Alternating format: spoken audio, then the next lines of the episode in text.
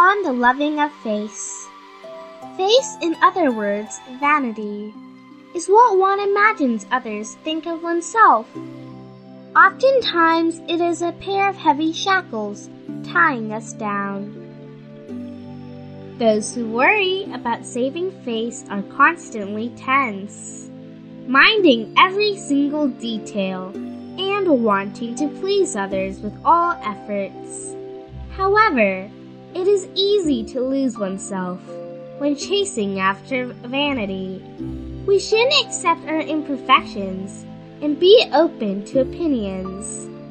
People are often overly self protective unable to take any criticism, and fearing to be looked down upon, which results in excessive caring about face, limiting oneself from progressing.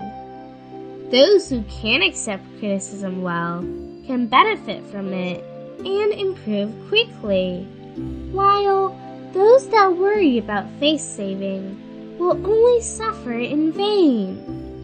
One's face is built on hard work and becoming a better person, not simply on the opinions of others. Have principles, be responsible, and respect oneself. Then no one can, in any way, undermine your dignity. Worrying about saving face does not help you build it. One gets respected, liked, and praised by being a giving, kind, and wise person who is worthy of respect and admiration. Having a sense of honor is more important than saving face.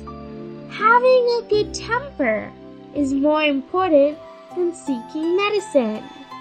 Being trustworthy is more important than fitting in. Being honest is more important than being imposing. Being cautious is more important than saying too much. Having an honorable mind is more important than pursuing fame. We should always try to improve from the internal instead of simply seeking approval from the external.